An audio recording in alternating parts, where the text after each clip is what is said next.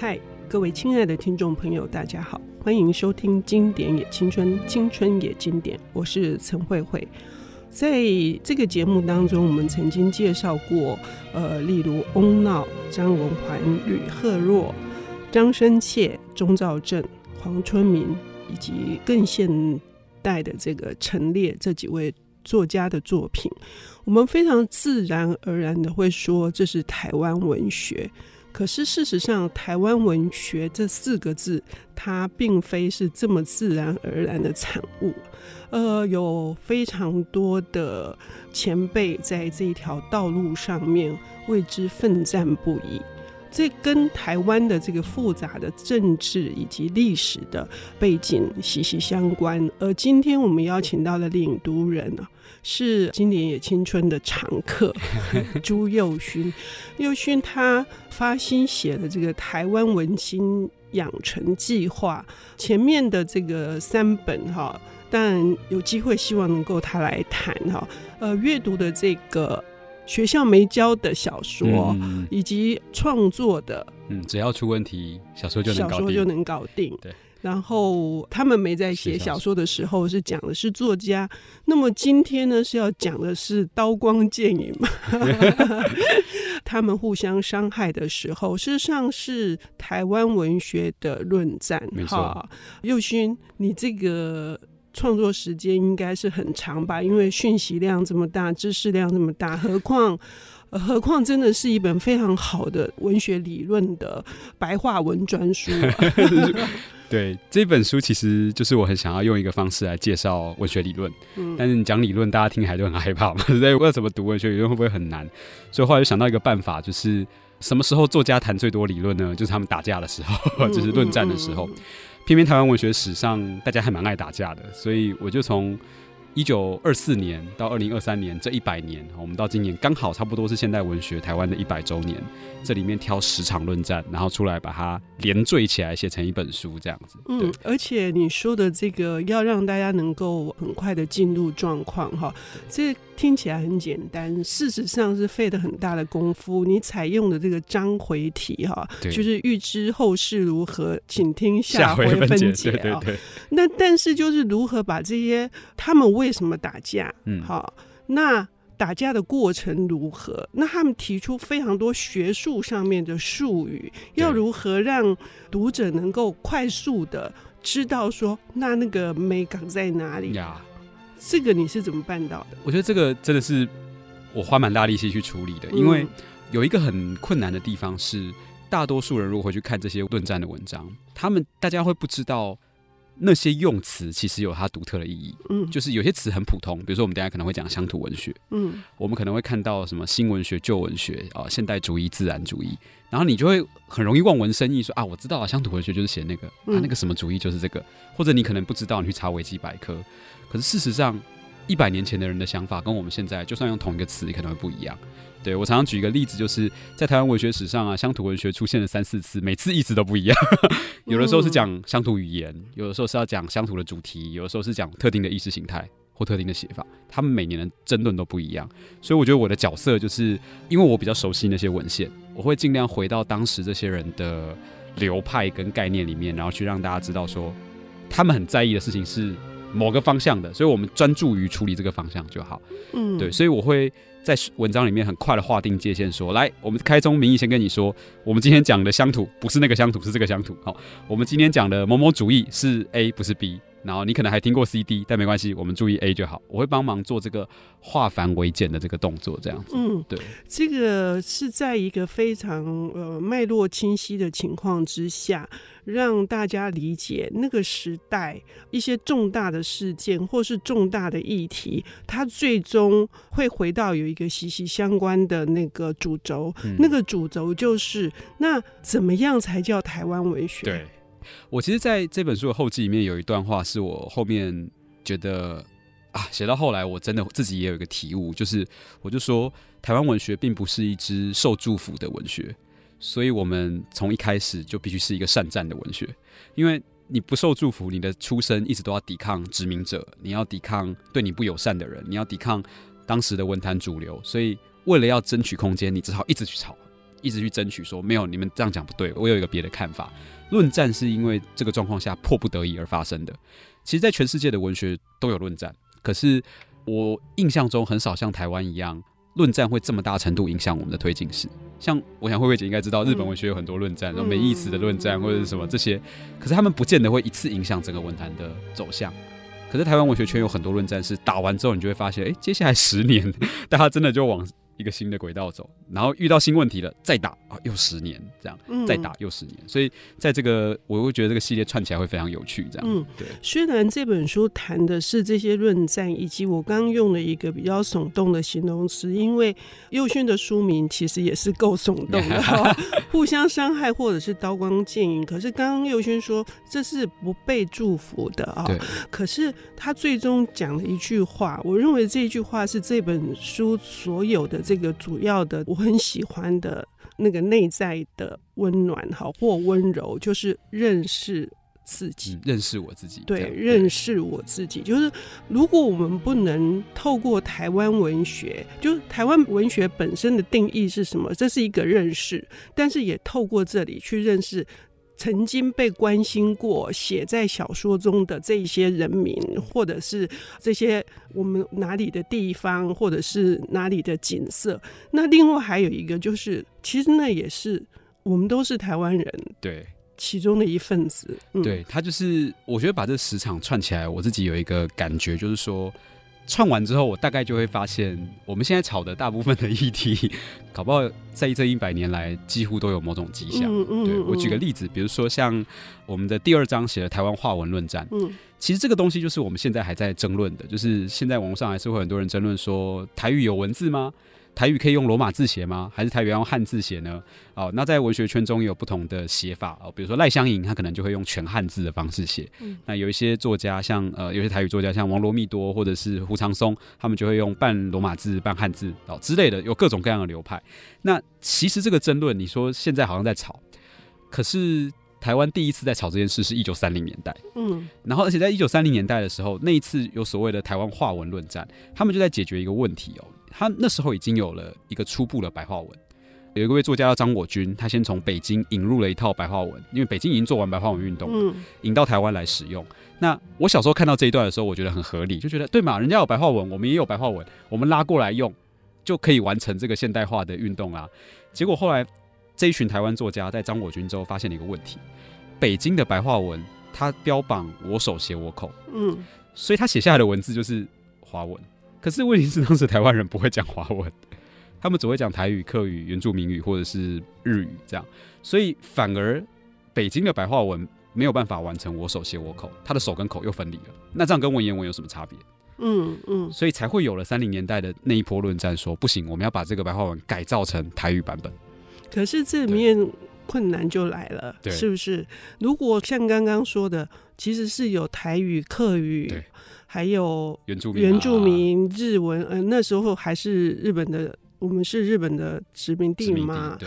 那么，尽管你的书里面写到说，这个连横是受到很大争议的，对可是他却编了一个台语 台语词典。是。对，我觉得这里面这些历史人物很好玩，就是有的时候我们觉得某个人是坏人，比如说连横，他因为鸦片有议论啊，嗯、或者一些政治上的表现，会觉得嗯，这个人好像。不是那么正面的角色，但你换个角度看，哎、欸，他也做过像台语词典这样的贡献。嗯嗯嗯、然后或者是说，像我们刚刚讲台语这些文人，他们当然一定程度上都是抵抗殖民的。嗯、可是他们讲到要弄一个台语化文字的时候，也会有人讲说，那我们拿片假名来拼啊。嗯，片假名拼起来很准确啊。嗯，那当然也有另外一派基督徒就会说，哎、欸，罗马字可以拼，我们用罗马字试试看。事实上，当时的有一个报纸《教会报》就是用罗马字，嗯，台湾府城教会报。对，那。他们也这样尝试过，那甚至也有一批人会觉得说不行，我们坚持就要用汉字。嗯、所以你看到这个画面就觉得，哎、欸，很眼熟嘛。我们现在不就在吵这个问题吗？他们当时就提出了各种利弊。嗯、那另外还有就是刚刚慧慧姐讲到的，就是不同语族的问题，他们也发现了。因为提倡台语文的这个主将叫黄石辉，嗯，就有人问他说，那我们那个时候如果客家人怎么办？嗯、那黄石辉的说法是这样子的，他相信，他说，我相信客家话、原住民话一定也都有自己的文学价值。但是因为他现在人口太少，所以他的做法是我熟悉台语，我先做台语。那我觉得这个东西非常好玩，就是说他的说法蛮先进的，因为当时所有人几乎都在说，台语真的有文学价值吗？嗯，客语真的有文学价值吗？黄石辉是很笃定的说，有没有文学价值，看的是作家，不是语言。语言天生是平等的，厉害的作家就能把它写出文学价值，所以我们不要想这件事。我听到这个的时候，我觉得真的蛮厉害的，因为他这个是我们现在的语言学观念、基本观念，可是他显然没学过那个东西，他凭着直觉只找到了这个方向之后，他去说，那我先去把我会的做起来。那当然，其他的如果有人能够去做的话，他也不会排斥，他也觉得完全是可以的，只是他自己没能力做到而已。对，那所以我觉得你可以在从这些前辈作家的玩法里面看到，啊，这个争议真的在台湾就是很难。然后，我觉得这就是我写这些论战另外一个我很希望有的地方，就是说他们提出的概念，虽然有些东西没有被采纳，后来也没有变成主流，但是我们现在回头来想想。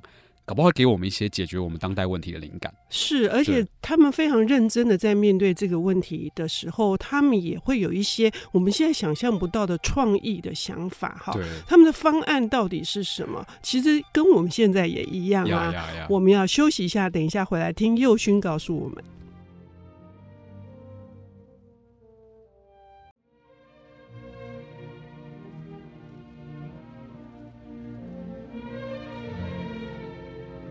欢迎回到《经典也青春，青春也经典》，我是陈慧慧。我们邀请到的领读人是刚出版，呃，他们互相伤害的时候，台湾文学百年论战。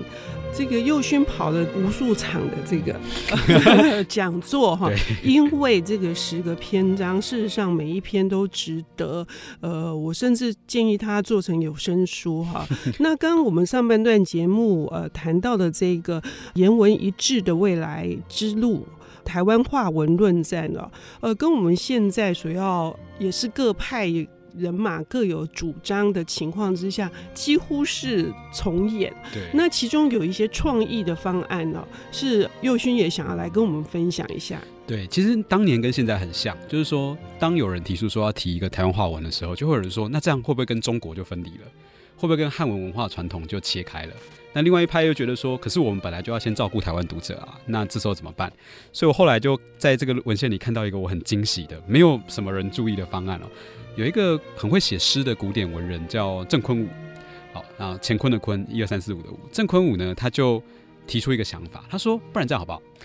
我们用章回小说跟戏曲来写小说，因为呢，它既比文言文简单，容易传播，而且呢，大众又喜欢。大众已经习惯了，嗯，而且这些章回跟戏曲经过歌仔戏啊各种戏曲传播之后，它本来就可以用台语念，嗯，所以一次解决所有问题。那我们要做的只有利用这种写法来置入我们的科学文明的知识，因为当时是希望可以用文学去传播这些知识。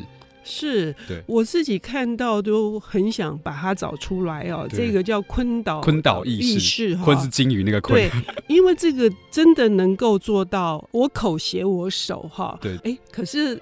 这个概念我觉得可行，但当时的这个台语跟现在台语也有进化的，对，它也有一点点不太一样。对，那没有关系。但是在这个十场论战里面哈，我认为有一场也值得来谈一谈，是关于这个现代诗啊，啊对对对，现代诗不要说是旧体诗跟新体诗的，光是诗本身。到底要非常非常的能够极度的白话文哈、嗯，那人家就会说，哎、欸，你这个是散文嘛，啊、这是哪叫诗呢？那有一些诗呢，又呃让你看看不懂哈，而且极尽这个艰涩，那个难。解是难事，那好像也会使一些读者说，你是在到底在写什么？这样对对对，我觉得新诗，呃，我们第五章写五零年代的现代诗论战啊、嗯，是我自己在。书写过程里很惊喜的一段，也是很多读者出书之后非常喜欢的一段，因为我们都觉得诗很难读，特别是战后的台湾现代诗很难读。可是为什么？而且怎么读？他们到底是不是在乱写？这是大家的困惑。这样，可是我回去看他论战的时候，我就发现，哎，没有，他们当时讲得很清楚，他们的逻辑是什么？其实论战里都有讲，而且只在论战里面讲。嗯，所以你如果没去看论战，你就不知道为什么他会，比如说像洛夫啊、季贤啊、雅贤这些人为什么会这么难。简单来说，我快速理一下。其实季贤当时的状况是他希望让新诗专业化，要不然他们一直被古典诗看不起。那因为古典诗很明显有一个他自己的传统，很很美的传统了。那可是要专业化，你又不能学他，因为你跟他一样，那你就只是他的弱化版。所以季贤的做法是他从西方借了一些理论来改造民国初年的新诗。他把民国初年的新诗改成另外一种。我常会这样讲：民国初年你看了什么徐志摩、胡适这些新诗，它是感性活动，嗯，就是你感动就好了啊。轻轻的我走了，正如我轻轻的来啊，我挥挥衣袖，作别天边的云彩，你感动就可以了。可是季贤改造的现代诗是解谜游戏。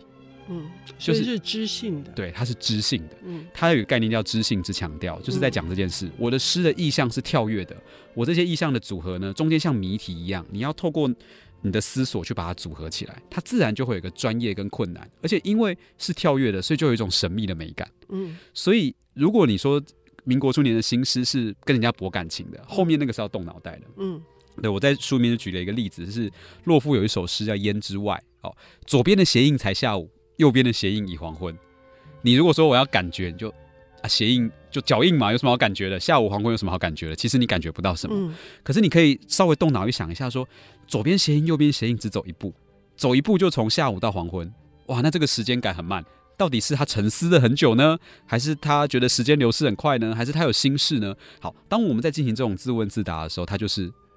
解谜活动，所以你回到论战里，你可以看到，当他去这么说的时候，你把这个理论套回来看现代诗，你会发现你好像比较知道怎么欣赏现代诗。嗯，我读这个篇章我也非常的清楚哈，甚至右勋他毫不藏私的还把卷入这个论战，比如说是被称为我。诗坛祭酒的余光中哈，余光中后来呢，他也又改变了他的做法，所以很妙的，就是说他也不再写他那些让人家可以朗诵，然后可以对，对有音乐性、有音乐性的这样子的这种诗的风格、诗风，对这种诗风。最终他还是做了一些调整啊，那这些都是非常有趣的地方。在论战里面，你不只可以看到起源，你可以看看到中间的过程，然后也许最后没有定论，可是它有什么样的转折？哈，对，对我常常就会跟学生说，你看这些论战史，你就会发现啊，文学史上的作家论战，很少人投降认输，说，哎，你对我错。可是你看他们接下来写的东西，就会发现没有，他们有默默的认输，或者他们有默默的被说服。像余光中一开始是季贤的对手，后来他就跟着季贤走，然后他后来又转向，就是他有好几个阶段这样子。对对，对，这是非常有趣的地方哈。那么更重要的还是现在刚刚右勋在上半段节目提到的，就是乡土论战，其实它有三种不同的呃阶段性所要争取的东西是不一样的。对，乡土文学论战是我这十本里面我觉得十篇。论战里面，我觉得是规模最巨大的战役，因为它几乎是整个战后台湾文学史的大决战，就是所有流派都来了，代表官方的反共文学，代表民间的左派，代表本土派，然后甚至是现代主义这个西方的派别都在这边汇集。这样，那我在讲这个，我我讲这一段的时候，我特别会觉得想要强调一点，就是说，乡土文学论战它除了势力繁多，呃，大家对乡土的定义跟理解不太一样以外，其实有一个可以注意的地方是。你会发现，作家们在戒严时期没有大家想象那么无助。嗯，就是前几年有返校嘛，大家就会想象说，开个读书会就会被抓走，文人都很很很担心受怕，这是部分的事实。可是这些作家们在戒严时代打滚久了之后，他们甚至会学会借刀杀人。嗯嗯，对，就是官方的就会当然利用官方的身份去逼迫左派，像乡土文学主轴其实都是。七零年代都是左派，逼迫他们说：“哎、欸，你们要我知道你不能讲出你是左派，但我就要逼你吐出来。你吐出来之后，就会有人来收拾你这样。但我自己不能动手，嗯，哦，我要把你推过去。那、啊、左派也会用这个方式去压迫本土派，说：哎、欸，我知道你不能讲，但我要把你推过去。那这个过程，我就觉得，你一方面可以看到人性有一点扭曲的部分，可是一方面你也会觉得说。”放下价值判断，这些战术打法也是蛮聪明的，嗯、也是蛮有一种锋利的这个感觉。而且那个脉络下会有很多我们已经忘掉的概念。我我常比如说举个最后的例子，就是说乡土文学现在讲到四个字，大家都觉得它很本土，对吧？乡土就是台湾的乡土。嗯嗯、可是实际上那个时候的乡土文学跟本土派是对立的。嗯，因为那个时代的乡土文学是反美国、反日本左派，然后这些左派它其实是亲近中华人民共和国意识形态。亲近但没有联系，他们联系不到，但是亲近，所以他们对于像钟兆正、叶石涛这样子，呃，很本土的，想要台湾自己有一个系统的，反而有一个冲突在。嗯，但是很好玩的事情是，论战打完了，乡土文学成功的保住了自己的地盘，没有被官方的反共文学灭掉。可是到了八零年代之后，反而是本土派的群众非常热爱这些乡土文学。因为你们在小说里看到自己这样，是是是，我们刚刚已经听到了哈，就是在这场论战的性质哈，其实又牵扯到政治上啊，政治上对，然后甚至是在更上一阶段的这个现代主义的这个论战，他们都连着打，对，是连着打的。那我们今天因为时间的关系，就只能用比较重点式的说法，可是最终还是希望，就是如果想要看这百年来的。文学、政治跟历史是怎么样的盘根错节的这个交错？而且右勋说了，假设如果这阶段的乡土文学是反美、反日，好，反资本主义、反资本主义，甚至是左的，然后甚至是亲近中华人民共和国的，那为什么我们现在反而又觉得那些东西是？台湾本土的 意识的某种开端，是是。右勋在这个大规模的这一场战争里面，特别想要跟我们提醒的还有什么？我觉得有时候我在里面感受到一种文学人的努力，以及我有两个部分，一个就是文学人他花了非常大的力气去推进自己的理想。那导致他会必须要做很多我们觉得文学人好像不用做的事，比如说论战，比如说去做其他的编辑工作，或者是各种理论上的思考。那但另外一部分，我也常常会觉得说，时代也有他自己的脉动，就是说不是你努力了，时代就会往那个方向走。那在这些努力的过程中，有非常多的作家提出来的想法，我觉得是好的，可是其实最后并没有被采纳。那我在写这一本书的时候，我就很希望像是保存一个基因资料库一样，把这些未被采纳的。未走之路留下来，像我们开始讲的郑坤武，嗯，像我们其实，在现代诗论战也有一些没有被采纳的说法，乡土文学论战里也有一个意外的转折，哎，左派本土派打半天，结果有一个有一派别反而被吸收掉了。我觉得这些东西我们不一定要同意它，但是我们把这些想法保留下来的时候，也许有一天我们的文学圈会需要这些想法来帮我们解决。我们以为已经过去的问题。嗯，我觉得右勋从头到尾都在主张一种多元跟包容哈。嗯、那这种多元包容，最终也是我们后来一九九零年代开始有台湾文学的系所哈，然后最终呃又有双城论战，然后又有一部哈，就是台湾新闻学史，台湾新文学史哈。呃，这样子的一个，我觉得看起来是正要步向一个，也许是收获嗯的阶段的。嗯、可是更重要的是，右勋写这本书很重要。嗯，我不想要只留下打赢的人的历史啊，我觉得我也想要把没有打赢或被忘记的人也留下来。嗯、是，各位听众朋友，非常推荐大家来读这一本哈，因为真的不是只有读到文学系所想要。更精进的文学理论呢？事实上，真的是读到台湾人，对，好，台湾人在这里面，尤其是文学作者，他们在这里面所付出的种种的努力。可是也提醒大家，里面有非常多十三本他希望我们阅读的书 单之外，还有更多的这个哈，哎、欸，这也是我接下来要做的功课。谢谢 右寻，不会，谢谢慧慧姐，谢谢听众朋友，谢谢。谢谢本节目由 IC 之音与瑞木读墨电子书联合制播，经典也青春与您分享跨越时空的智慧想念。